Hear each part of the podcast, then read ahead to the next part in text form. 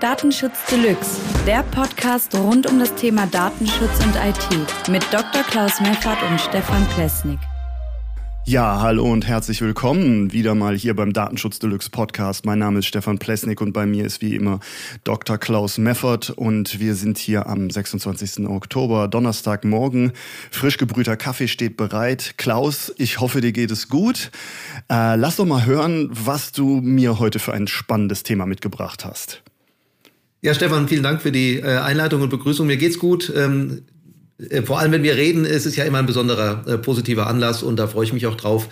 Ja, wir haben äh, ein schönes Thema heute und zwar geht es darum, ähm, ob es möglich ist, personenbezogene Daten als solche zu erkennen und zwar automatisiert zu erkennen und zwar mhm. möglichst zuverlässig. Manche sagen sicher behaupten, es wäre möglich. Und äh, der Zweck ist eben, diese personenbezogenen Daten nach Erkennung zu anonymisieren, hin zu ChatGPT zum Beispiel oder auch ähm, um Daten ähm, von Personen, Klägerdaten zum Beispiel in Gerichtsurteilen oder anderen Dokumenten zu schwärzen, bevor sie veröffentlicht werden. Das ist so die Grundidee. Also können ähm, personenbezogene Daten automatisiert erkannt werden, ähm, um sie danach zu anonymisieren. Das wäre das Thema.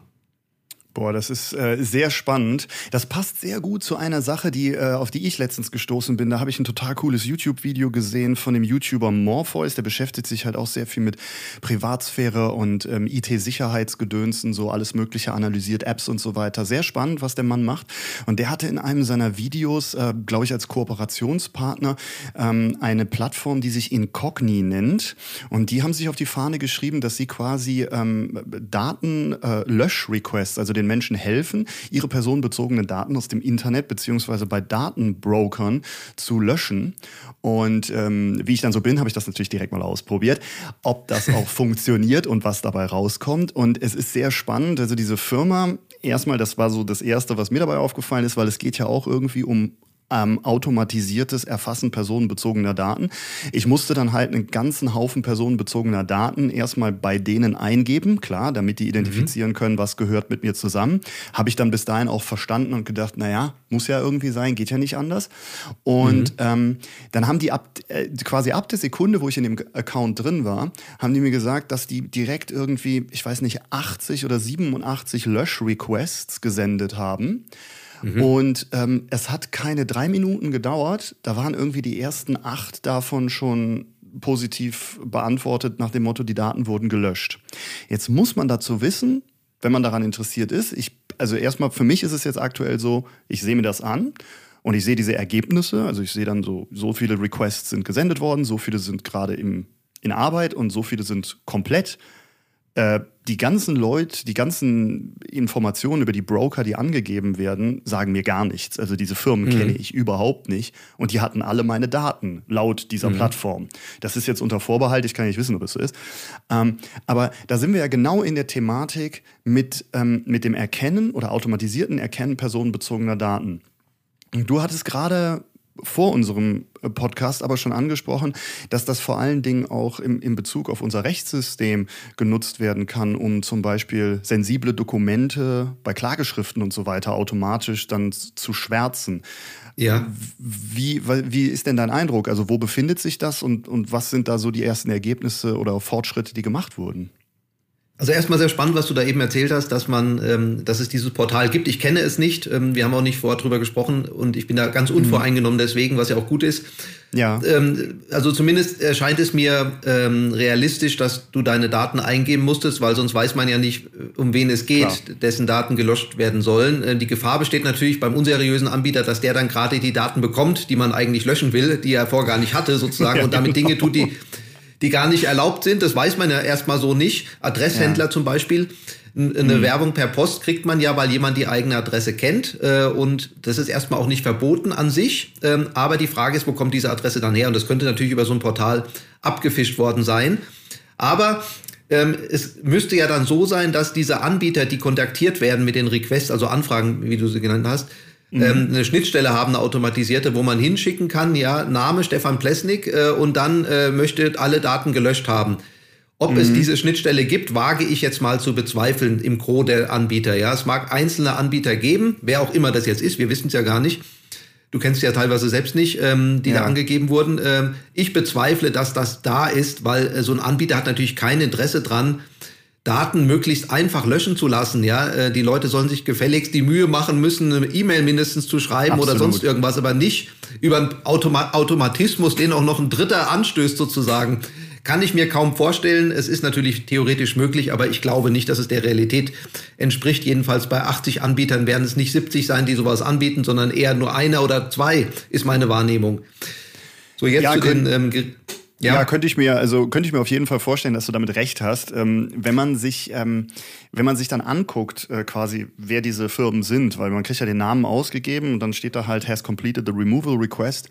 Und ähm, wenn ich mir dann angucke, wer diese Anbieter sind, dann könnte ich mir jedoch vorstellen, dass diese automatisierten Schnittstellen da sind, weil es sich eigentlich bei allen um automatisierte Systeme handelt, die quasi ähm, Informationen, zum Beispiel über das Shoppingverhalten in unterschiedlichen Plattformen und Apps Apps zusammenrudern und das zu einem Profil zusammengestalten, um das dann eben als Information an irgendwelche Händler oder Produkthersteller zu, äh, zu veräußern, ja. damit die gezielteres Marketing betreiben können. Ich denke schon, dass die sehr viele Schnittstellen haben. Ob die natürlich eine ja, haben, kann, die einem erlaubt, die Daten zu löschen.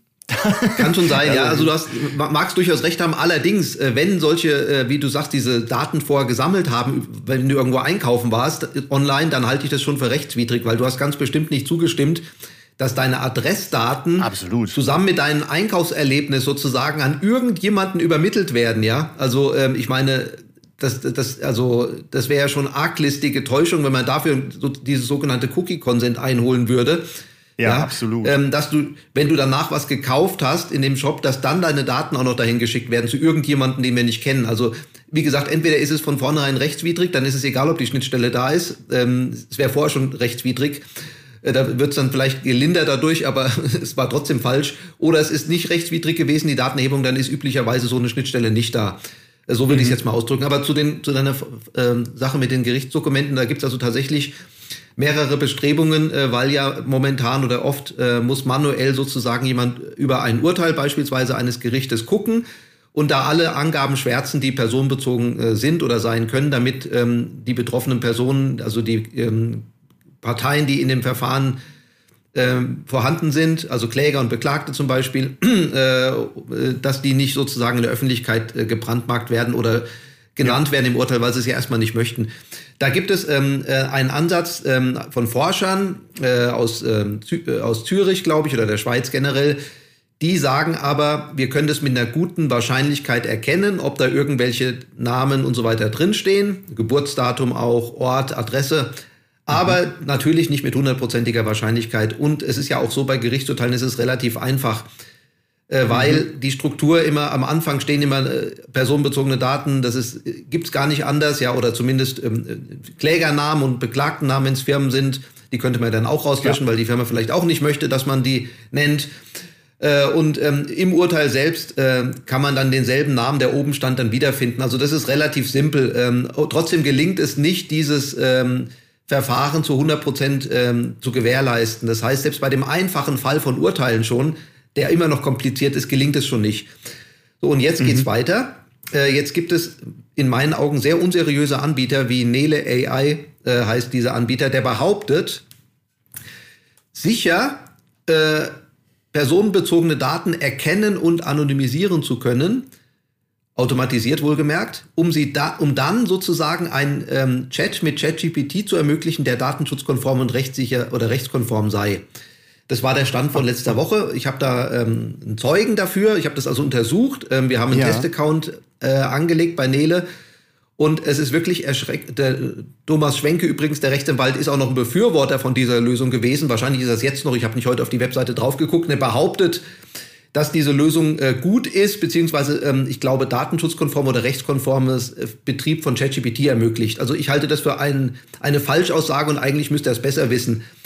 Ähm, ja. Und zwar deswegen, ähm, also entweder ist ChatGPT von vornherein schon äh, datenschutzkonform, dann braucht man Nele AI nicht. Oder es ja. ist nicht datenschutzkonform, dann, dann kann aber Nele AI nicht das leisten, was es leider verspricht. Und äh, dieses Versprechen ist eine, ich sage jetzt mal, äh, unlautere Werbeaussage in meinen Augen, weil einfach so getan wird, als wäre das Verfahren sicher. Es ist es aber nicht. Und aus verschiedenen Gründen, können wir gerne noch darauf einsteigen, kann man also kann Nele AI ganz sicher nicht zuverlässig, nicht zuverlässig, sondern gar nicht, fast gar nicht, muss man sagen, personenbezogene Daten erkennen. Und ähm, generell geht es auch allgemein nicht, dass diese personenbezogene Daten zuverlässig erkannt werden können, sage ich, bis zum Beweis ja. des Gegenteils. Aha.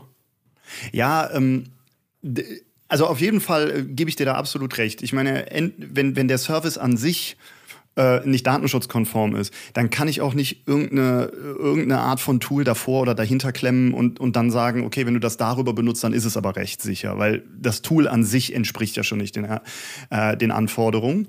Also da ähm, stimme ich dir auf jeden Fall zu. Wenn ich äh, bin jetzt gerade mal auf die Webseite von Nele AI gegangen, um, um mir anzugucken. Also vielleicht, vielleicht nur ganz kurz, dann kannst du, äh, was du ja. eben sagtest, dann kannst du noch kurz auf die Webseite auch gucken. Ähm, äh, also was ich schon meinte, man könnte theoretisch ChatGPT schon datenschutzkonform nutzen, äh, wenn, wenn nur anonymisierte Daten zu ChatGPT gehen würden.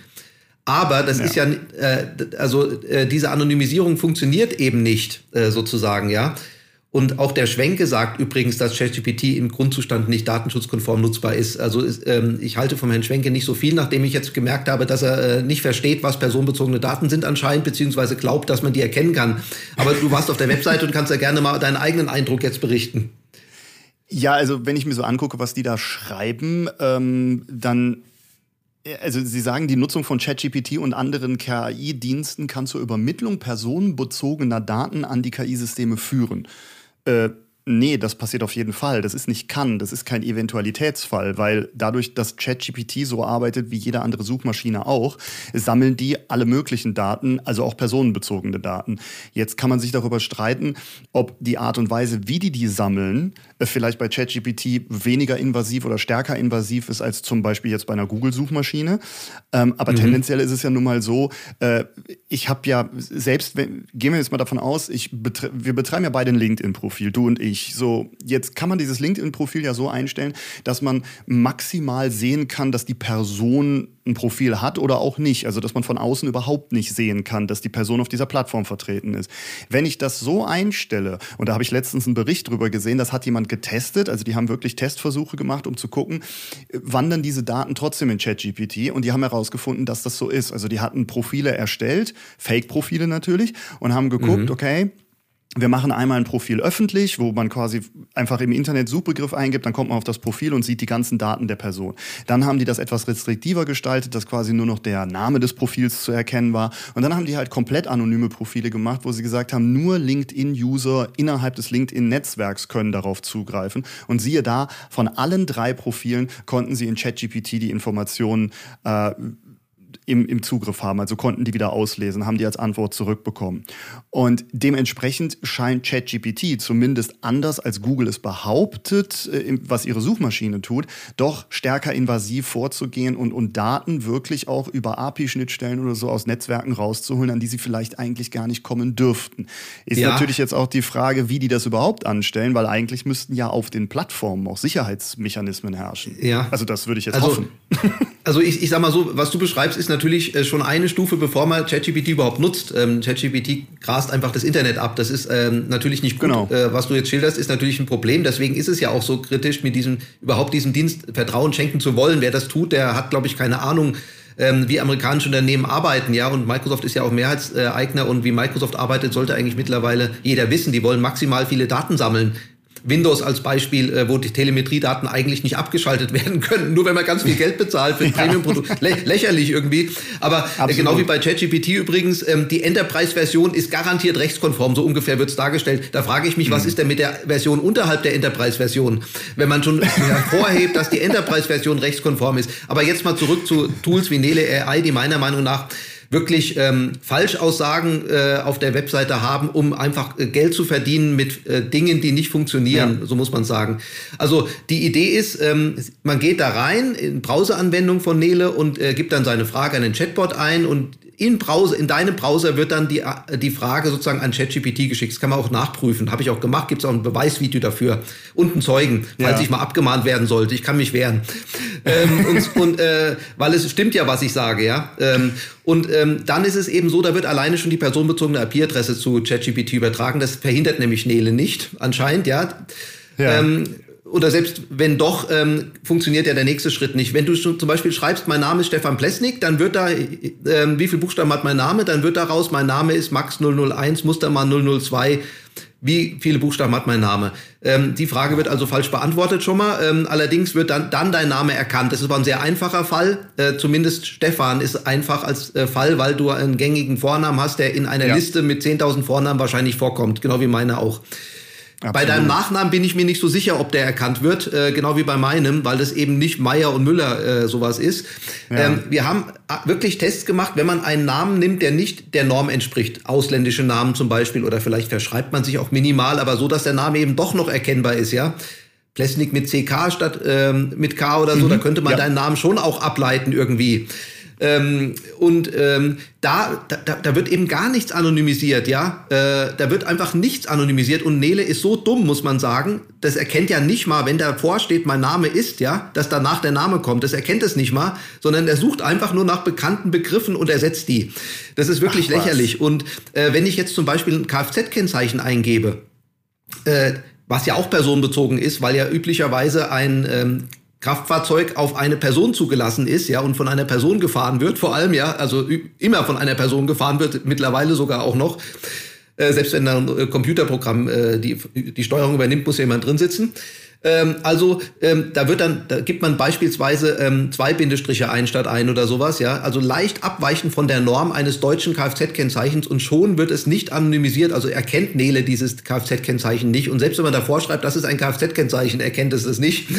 Und ähm, bei IP-Adressen genauso, wenn man da ein Komma statt einen Punkt macht, wenn man ausländische Kfz-Kennzeichen nimmt, es soll ja auch vorkommen, dass es die auch gibt. Ja, es gibt ja also ich wusste gar nicht, dass es auch Kennzeichen gibt, die nicht der deutschen Norm genügen, ja, oder Sozialversicherungsnummern, die nicht der deutschen äh, Norm genügen. Das wusste ich gar nicht bis jetzt.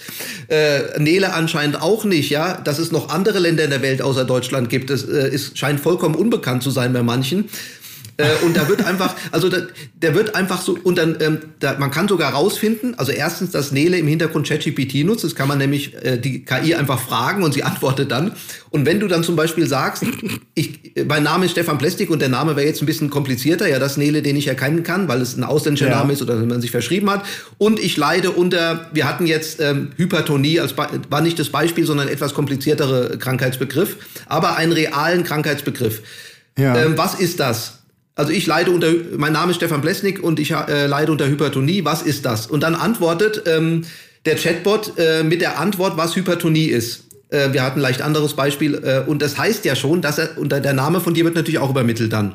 Und das heißt ja schon, dass der, der Chatbot kann dir nur sagen, was Hypertonie ist, als Gesundheitsdatenwert wohlgemerkt, ja, kritische Daten, Artikel 9 DSGVO äh, wenn er, wenn der Chatbot äh, die, die Frage auch bekommt, dass, was Hypertonie ist. Er kann, also da, das müsste auch anonymisiert werden, wurde aber nicht anonymisiert. Also da wurde dein Name mhm. und dein Krankheitsbild an ChatGPT übermittelt, weil Nele AI eine Versageranwendung ist. So muss man es darstellen. Das ist ja hammergeil. Also da fühle ich mich ja direkt genauso gut aufgehoben wie bei meiner Arztpraxis, in der ich letztens Fotos von einem geöffneten äh, Patientenakte von einer anderen Patientin, die vor mir dran war in der Behandlung, einfach machen konnte und auch äh, ohne Probleme mich in dem Programm rumnavigieren konnte und andere Patientenakten aufrufen konnte. Die Arztpraxis hat sich dazu auch gar nicht geäußert, als ich nachgefragt habe, zumindest schriftlich, ähm, und hat mich auch nicht kontaktiert. Äh, den spendiere ich, diesem Fall spendiere ich auf jeden Fall bald auch mal ein YouTube-Video, weil ich denke, sowas sowas passiert wahrscheinlich in vielen Arztpraxen. Aber wenn du das so beschreibst, dann brauchen wir ja gar nicht mehr in die Arztpraxis gehen, um unsere Gesundheitsdaten im Internet ja, durch den er könnte einfach Nele AI nutzen, äh, dann sind genau. die Daten garantiert in der ganzen Welt. Falls man bekannt werden möchte, kann man das machen. Ähm, leicht überspitzt jetzt. Aber du könntest mir ja. nur noch mal zu meiner Bestätigung und zur Bestätigung der Leser diesen ersten großen Satz vorlesen, der auf der Webseite von Nele AI heute steht, 26.10.2023. Ja. Also der, der, ganz, der ganz sicher, der Action Call ist, sichere künstliche Intelligenz für Ihr Unternehmen. Naylor AI so. ermöglicht Unternehmen, KI-Technologien wie ChatGPT rechtssicher und schnell einzuführen, wobei der Datenschutz, also ich lese jetzt, ich betone die Worte, die fett geschrieben sind, gewährleistet und das Verwalten von Prompts spielend leicht gemacht wird. Möchten Sie ja. Nele AI ausprobieren? Und darunter steht also irgendwas von wegen, die schenken uns Credits für den Start, ja, 1000 Stück. Also ich sag mal so, das Verwalten von Prompts, es kann schon sein, dass das Spielen, Spielen leicht gemacht wird. Das kann ich auch in einer halben Stunde programmieren. äh, also äh, und übrigens auch die ChatGPT-Schnittstelle kann man in einer halben Stunde programmieren. Da sind wir bei einer Stunde und diese mäßige Erkennung personenbezogener Daten, die Nele AI kann, die ja bei weitem nicht ausreicht, die so simpel ist, die kann ein guter Entwickler auch in wenigen Stunden programmieren. Also dieses gesamte Produkt, der, der Hauptaufwand steckt darin, die Bezahlarten anzubieten.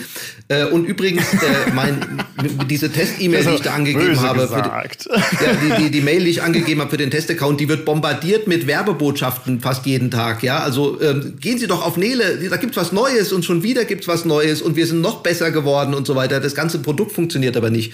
Und ich möchte jetzt nochmal ähm, auch als Beleg, dass es vollkommener Unsinn ist, der da behauptet wird. Ähm, es ist eben kein sicheres Produkt. Nele ist ein unsicheres Produkt. Vor allem, wenn, wenn, wenn du äh, denkst, es wäre etwas sicher, ja, und dann ja. sozusagen deine Vorsicht nicht mehr ähm, voll äh, aktivierst, dann bist du noch unsicherer, als wenn du von vornherein denkst, es wäre ein unsicheres Produkt. Also lieber ChatGPT direkt nutzen, mit Vorsicht sozusagen, ja, als Nele AI nutzen und überhaupt nicht drauf achten, was man eingibt. Da kommen dann viel mehr Daten äh, zu ChatGPT, die da gar nicht hingehören. Ähm, jetzt gestern war zu, zufällig ein Webinar von einem anderen Anbieter, der ähm, Urteile schwärzen, äh, schwärzt sozusagen automatisiert. Ja.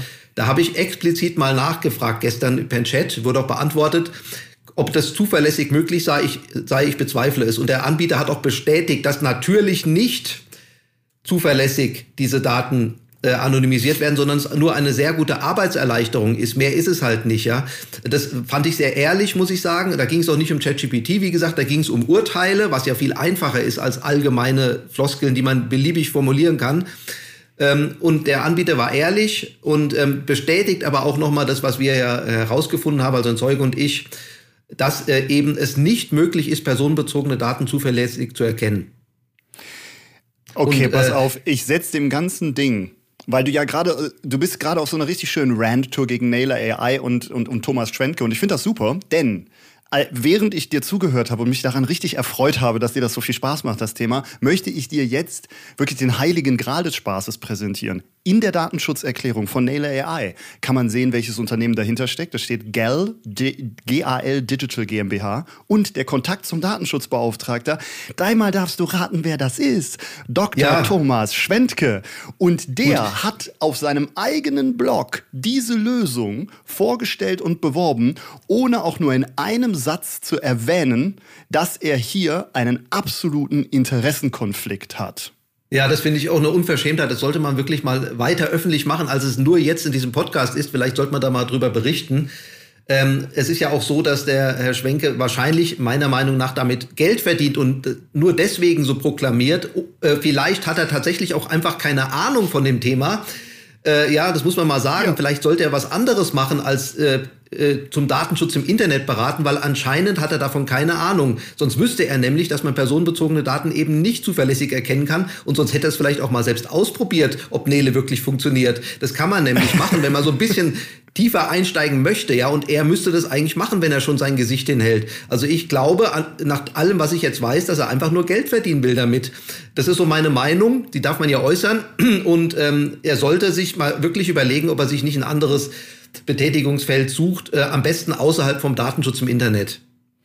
Also ich finde das super geil, besonders ähm, die haben eine tolle Preisliste auf der Webseite. Ich verstehe davon absolut nur Bahnhof, weil das irgendwie in Credits aufgelöst ist, aber es ist nicht gerade günstig mit den monatlichen Preisen.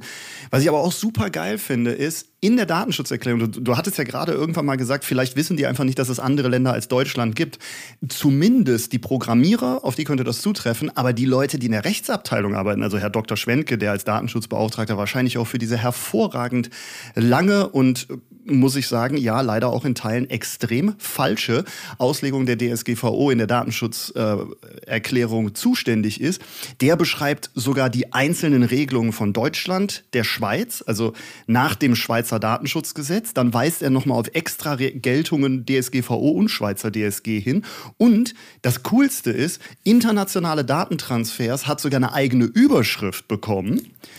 Ähm, da drin steht dann auch, äh, weisen Sie dann auf, auch, auch auf das Data Privacy Framework. Für alle Zuhörer, die das noch nicht wissen, das Data Privacy Framework ist dasselbe, was das Safe Harbor Abkommen war und was der Privacy Shield war. Und es ist alles Murks. Und das wird auch in Kürze dann wahrscheinlich auch gerichtlich bestätigt, weil ja schon Datenschutzbeauftragte aus Frankreich und den Niederlanden und überall schon Klagen eingereicht haben dagegen.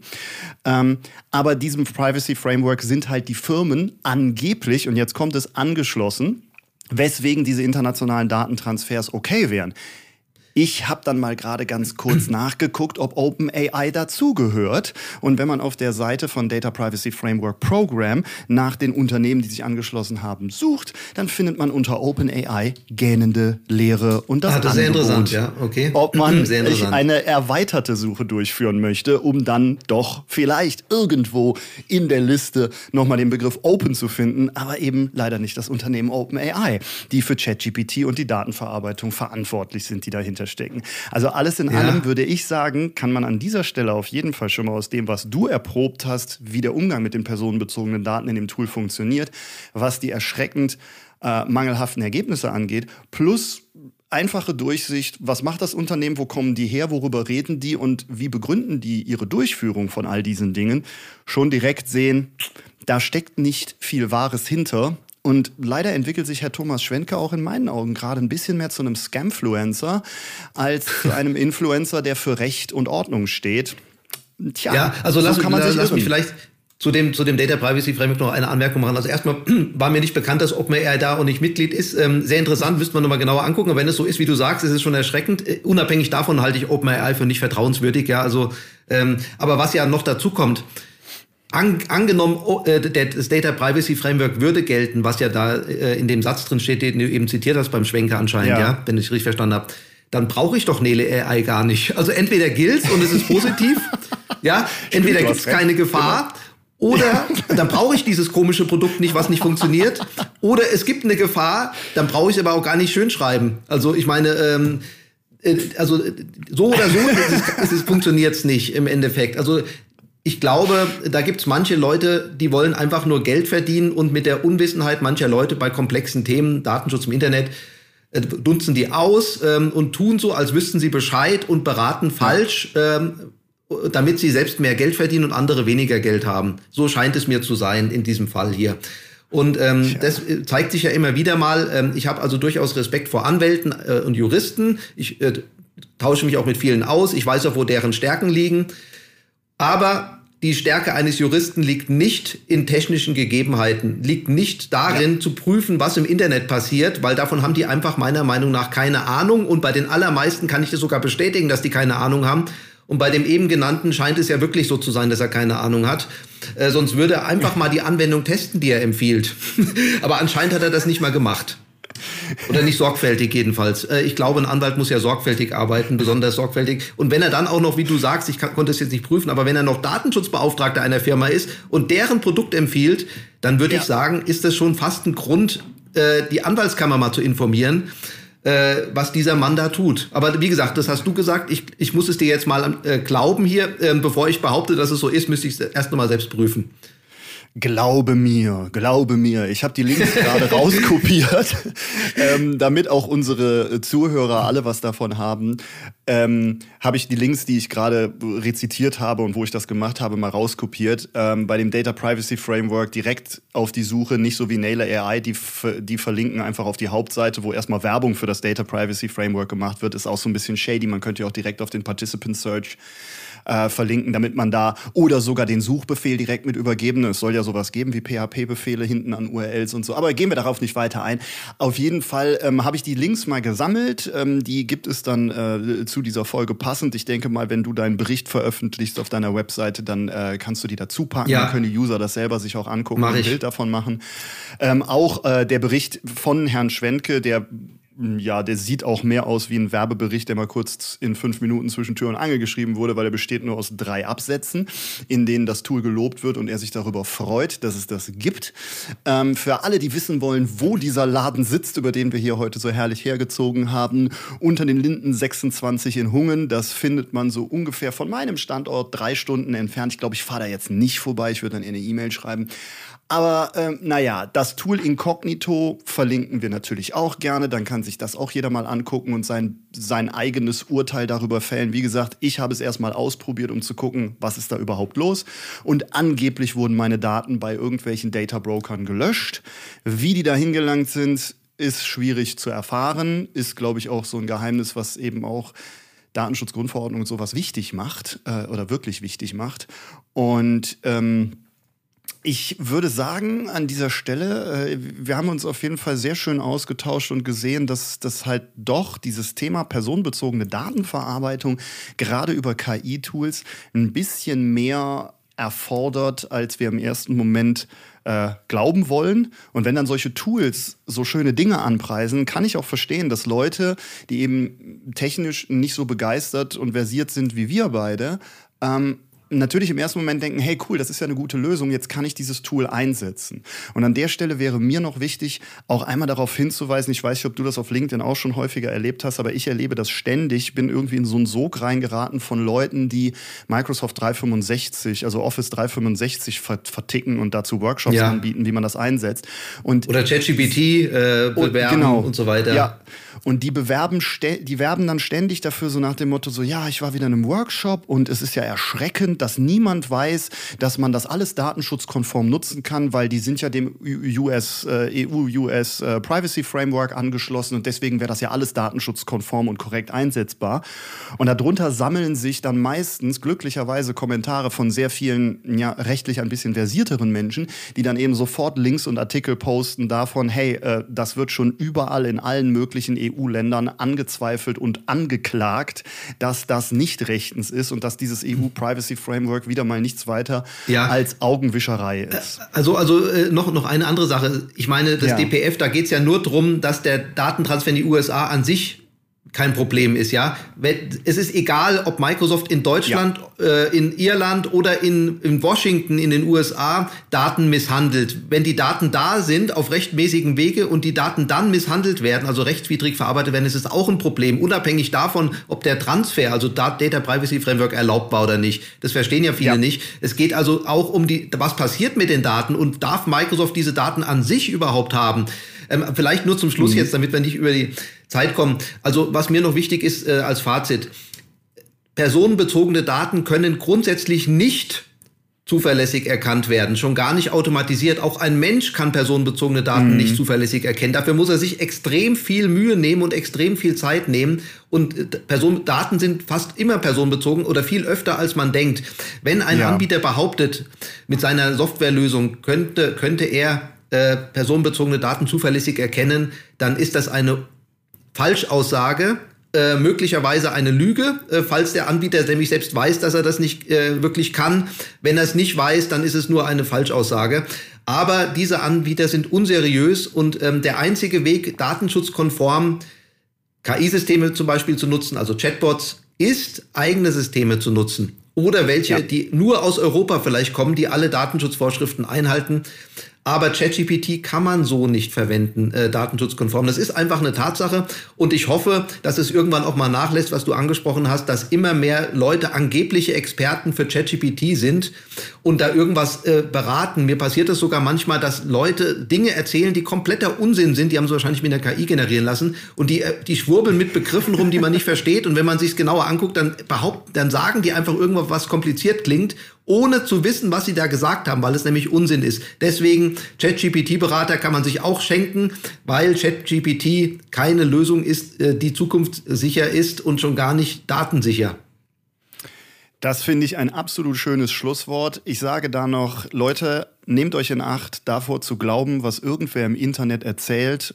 Hinterfragt lieber mal, was die Beweggründe dieser Leute sind. Denn äh, ich glaube, die Menge an Fake News und Scams, die da draußen herrschen, überwiegen bei weitem die Wahrheiten. Und ähm, ich freue mich, wenn wir beide in unserem lockerflockigen Gespräch dafür sorgen konnten, dass manche Mythen um bestimmte Wundertools vielleicht ein bisschen debunked wurden und der ein oder andere jetzt denkt, huch, äh, da suchen wir uns mal lieber was anderes oder schwenken einen anderen Weg ein. Falls einer von euch da draußen, der jetzt zugehört hat, dazugehört und ihr noch irgendwie Probleme mit der Aufklärung bei euren Mitarbeitern habt, dann schaut doch gerne mal auf meinem YouTube-Kanal vorbei, da kann man immer ein bisschen was lernen. Sonst bleibt natürlich fleißige Podcast-Lauscher von Klaus und mir und ähm, lest Klaus Blog, weil da steht das auch alles meistens schon, bevor wir darüber reden. Ähm, und äh, ist eben sehr informativ und sehr, sehr hilfreich, um da auch bessere, vor allen Dingen fundiertere und auch technisch versierte Entscheidungen zu treffen. Und man muss noch nicht mal, das sage ich jetzt einfach so nicht aus meiner Perspektive, sondern aus ein, ein, von ein paar anderen Bloglesern äh, an mich getragenen Informationen. Man muss gar nicht so technisch versiert sein, um das, was du da erzählst und äh, analysierst, zu verstehen. Ich finde, du beschreibst das extrem gut, sodass es auch Normalsterbliche nachvollziehen können. Also großes Lob an dich. Ähm, ich erinnere mich da an den Google Analytics Blog, den ich auch mein Video verwandelt habe, weil ich es einfach so genial fand, wie du das herausgearbeitet hast. Und liebe Zuhörer, ich hoffe, es hat euch Spaß gemacht und äh, damit wir jetzt nicht die Zeit noch wieder zehn Minuten überspannen, weil das würden wir locker hinkriegen, brechen wir das hier an dieser Stelle mal ab. Ich wünsche euch allen äh, eine super Woche, also das Ende der Woche und ähm, ein super Wochenende und wir hören uns dann nächste Woche wieder. Mal schauen, was wir dann für ein spannendes Thema rauskramen können. Und ich bedanke mich ganz herzlich bei dir, Klaus, für diese ausführlichen Informationen und die Menge Spaß, die ich jetzt hatte, damit zu wissen, dass Nailer AI wohl weniger eine künstliche Intelligenz als, naja, das sage ich jetzt nicht ist. Lassen wir es dabei. Absolut. Ich wünsche euch allen da draußen einen schönen Tag. Bis zum nächsten Mal. Tschüss, Klaus, und tschüss, liebe Zuhörer. Tschüss. Das war Datenschutz Deluxe. Du willst mehr spannende Themen oder Kontakt zu uns? Dann besuche Klaus Meffert auf seinem Blog Dr. DSGVO und Stefan Plesnik auf seinem YouTube-Kanal Datenschutz ist Pflicht. Bis zum nächsten Mal.